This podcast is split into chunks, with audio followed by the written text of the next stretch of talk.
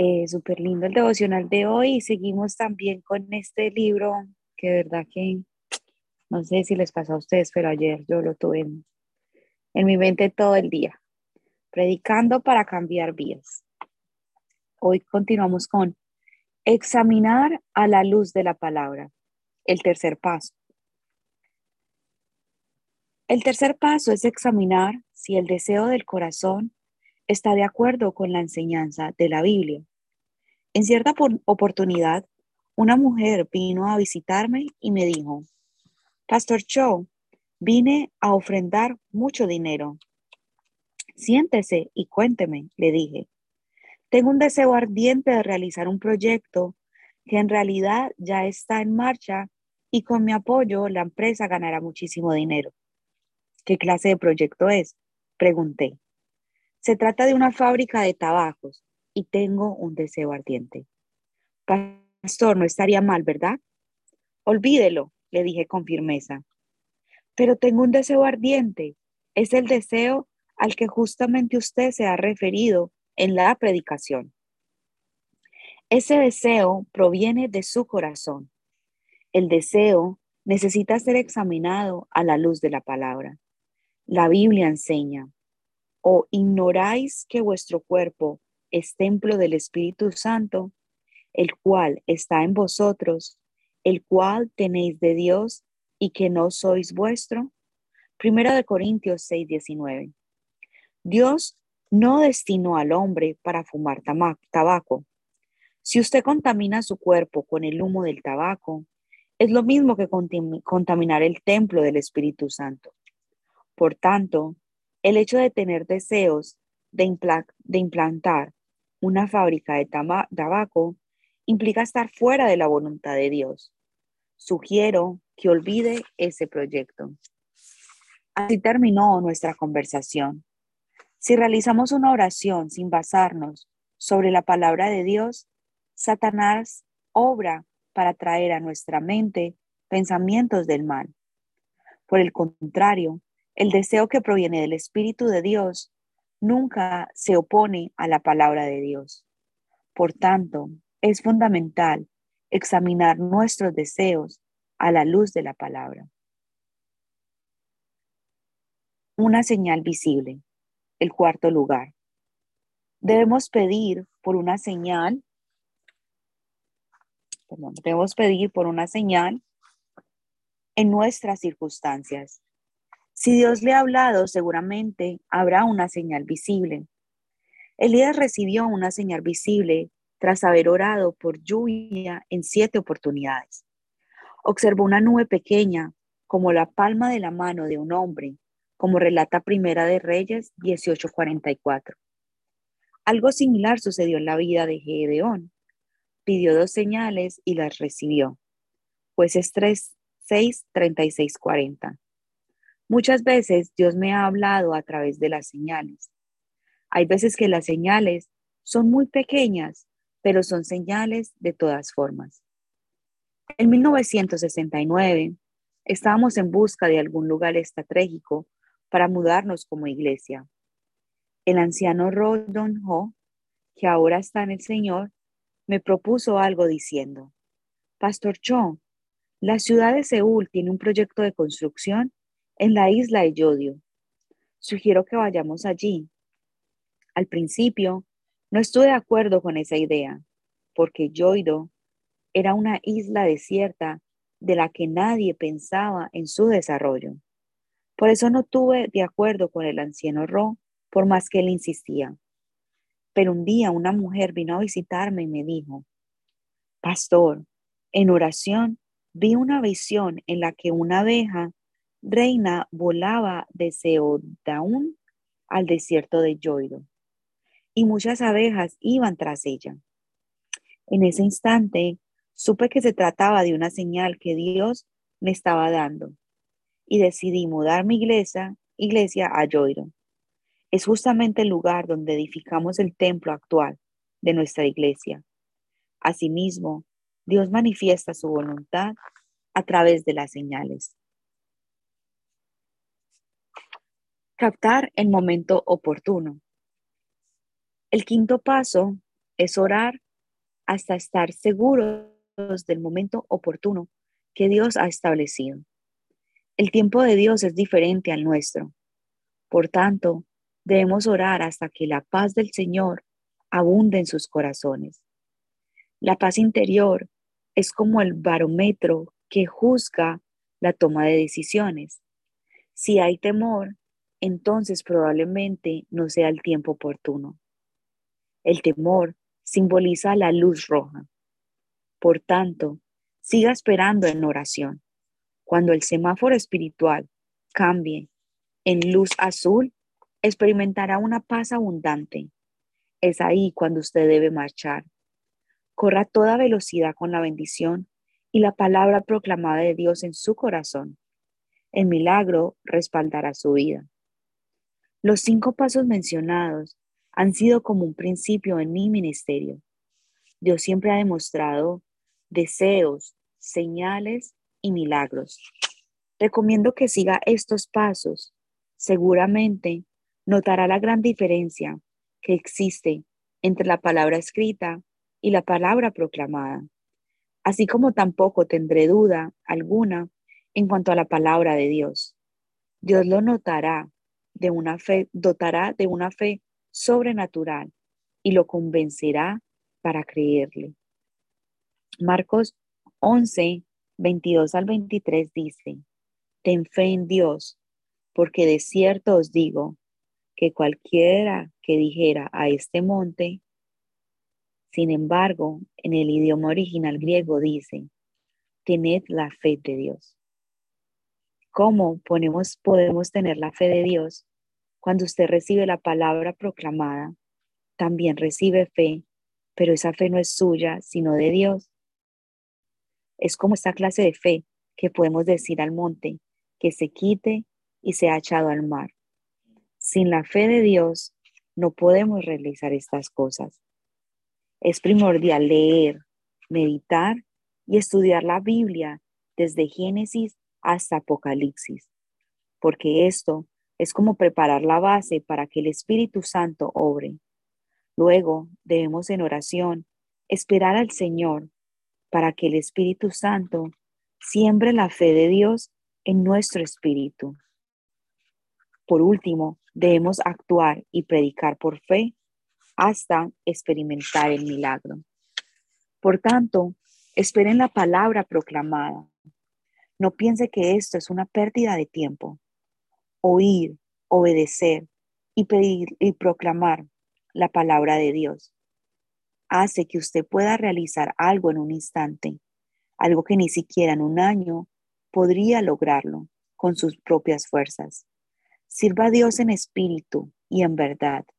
Usted verá cómo Dios obra de manera milagrosa a través de sus predicaciones. Resumen. Primero, predique la palabra proclamada. La Biblia tiene un poder creativo que produce milagros y revitaliza nuestras fuerzas para que nuestra vida sea victoriosa. No obstante, el poder de la palabra debe basarse sobre un fundamento sólido para que sea eficaz. Es decir, debe ser la palabra proclamada la que actúe en mí y en el preciso momento.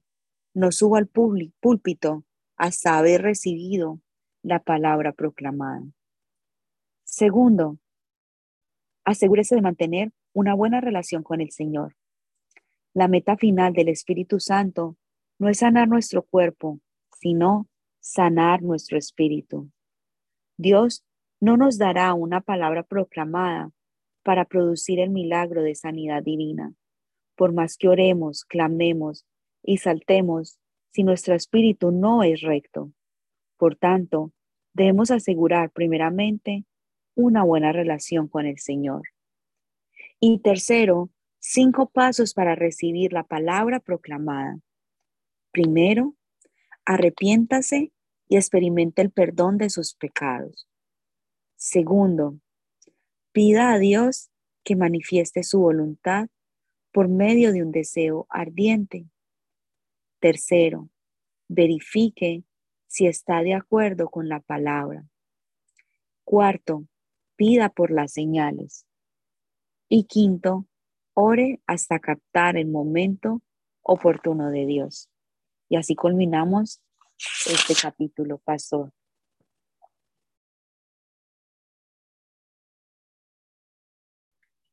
Qué maravillosos principios que nos revelan este, este capítulo.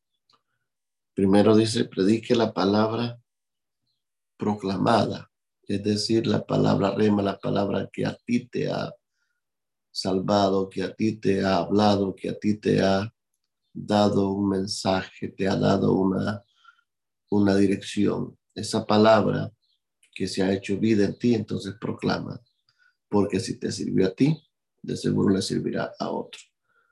Y eso es bien importante.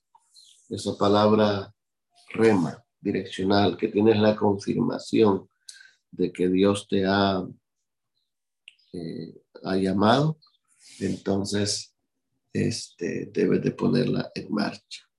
Segundo, asegúrese de tener una buena relación con Dios.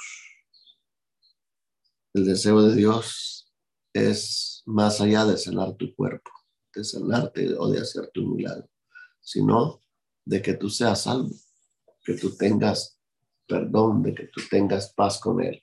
De eso se trata la reconciliación del hombre con Dios. Habla de la redención, de volverte a redimir, de volverte a traer al original, de traerte a su reino.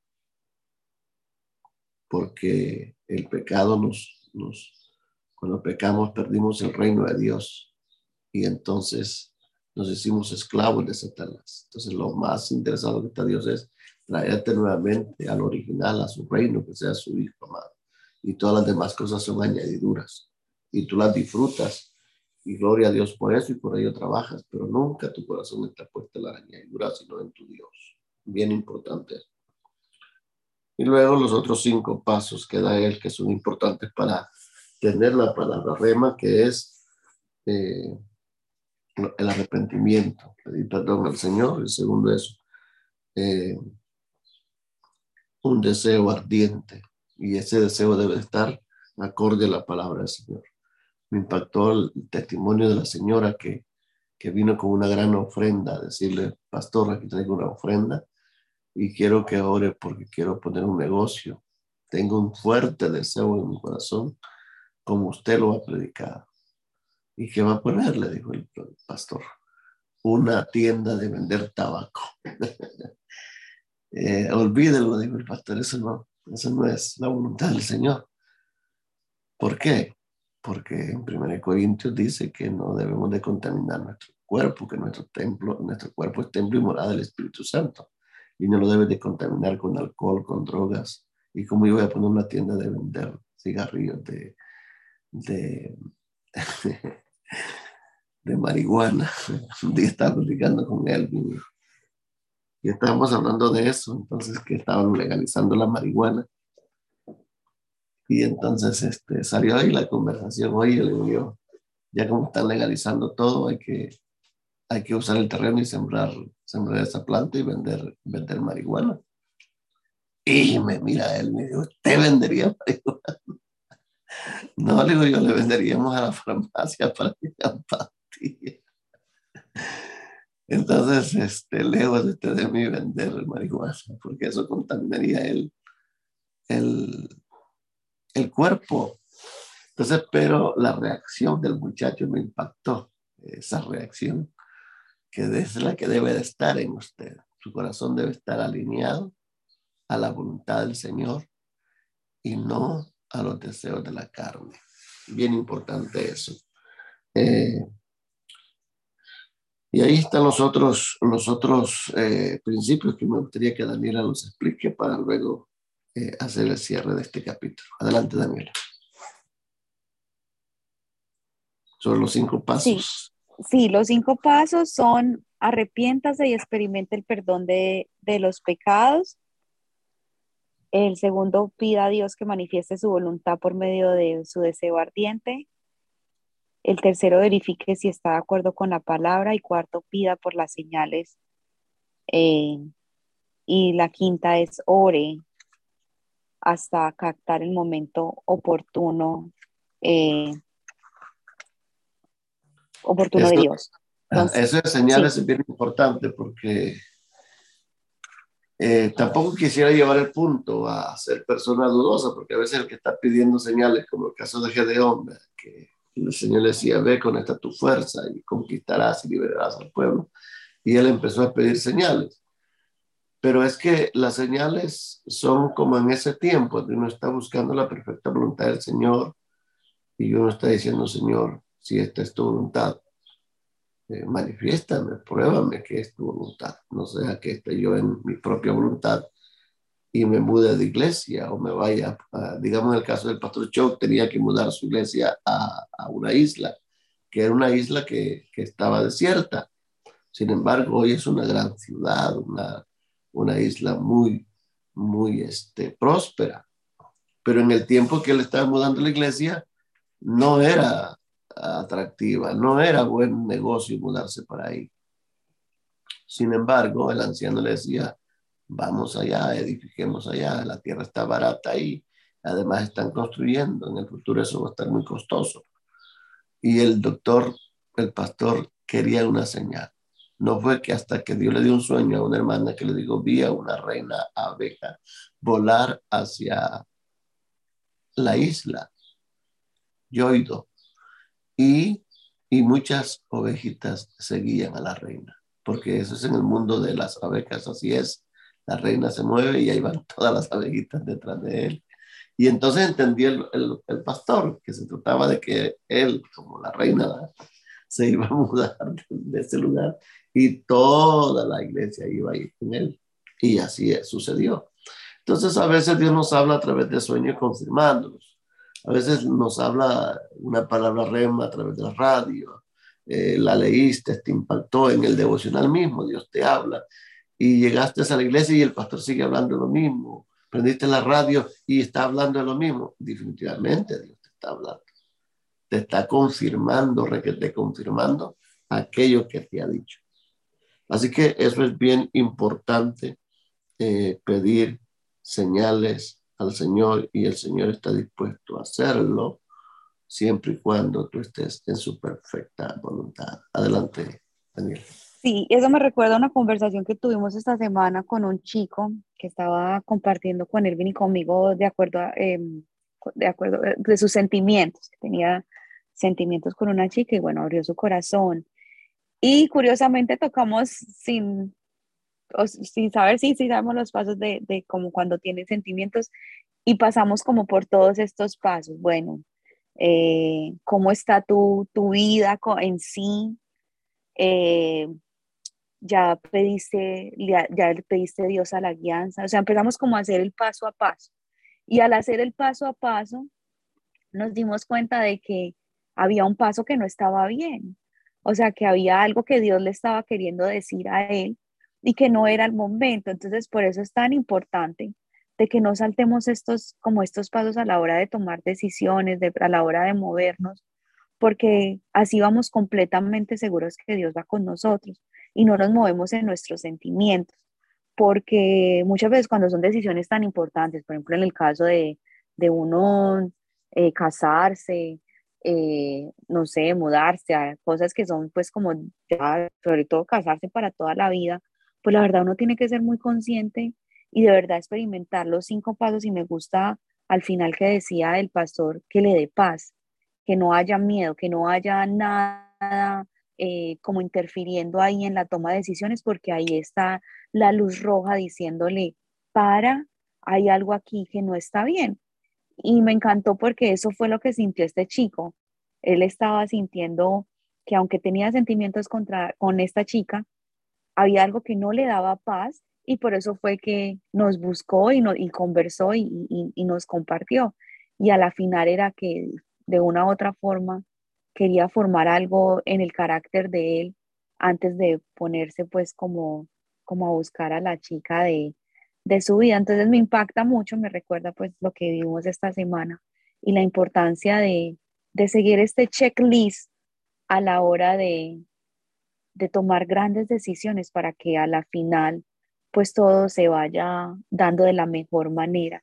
También, pastor, me llama mucho la atención el versículo, eh, aquí lo tengo, Marcos, Marcos 22, el pastor lo menciona, Marcos 11, lo menciona en el libro y también lo menciona hoy en el libro y lo menciona hoy en el devocional. Y como usted nos mencionaba, cuando Dios empieza a mostrarnos un versículo acá, un versículo allá, y repetirlo, es porque tiene algo para nosotros. Y por eso quiero leerlo nuevamente, porque Dios el día de hoy está hablando por este versículo a todos los que estamos hoy conectados. Y es Marcos 11 que dice, entonces Jesús dijo a los discípulos, tengan fe en Dios, les digo la verdad. Ustedes pueden decir a esta montaña, levántate y echa el mar y sucederá, pero debemos creer de verdad que ocurrirá y no tener ninguna duda en el corazón. Les digo, ustedes pueden orar por cualquier cosa y si creen que la han recibido, será suya. Cuando estén orando, primero perdonen a todo aquel contra quien guarde rencor, para que su Padre que está en el cielo también le perdone a ustedes sus pecados. Y yo creo que este grupo siempre nos levantamos en la mañana a orar y Dios nos está diciendo nuevamente, crean que ya han recibido todo lo que están pidiendo en oración y lo obtendrán. Entonces eso de verdad que me marca muchísimo el día de hoy, pasó la, la lectura del libro y cómo Dios nos habla todos los días por la mañana a nuestro corazón y a nuestro espíritu y nos inyecta esa gasolina para, para seguir adelante y tener la sabiduría. Tremendísimo. ¿Qué te parece si oramos? Sí, pastor. Padre, en el nombre de Jesús, recibimos esta palabra direccional. La verdad que me impactó nuevamente cuando la estaba leyendo Daniela. Y percibo en mi espíritu que nos está llevando a otra dimensión. Y es como tú decirme, cree, tener fe en Dios. Todo va a estar bien. Si tienes fe en Él y pides algo sin dudar, lo que tú pidas te será hecho. Gracias, Señor, que miraré el estadio lleno de personas salvas, discípulos que se multiplicaron, que tienen el carácter tuyo y que están dispuestos a dar la vida por ti, Señor. Gracias, porque vos tú conocerás que Jesucristo es el Señor. Te doy gracias porque New England es una tierra de bendición. Y nuestra iglesia, como hoy oraba Judy, es una iglesia apostólica. Y ella decía que se levanten más iglesias apostólicas que declaren el señorío de Jesús. Señor, este texto es como diciendo, hijo, marcha, cree en Dios, ten fe en Dios porque si tienes fe en mí y le dices a este monte, muévete y échate a la mar, lo que tú digas será hecho.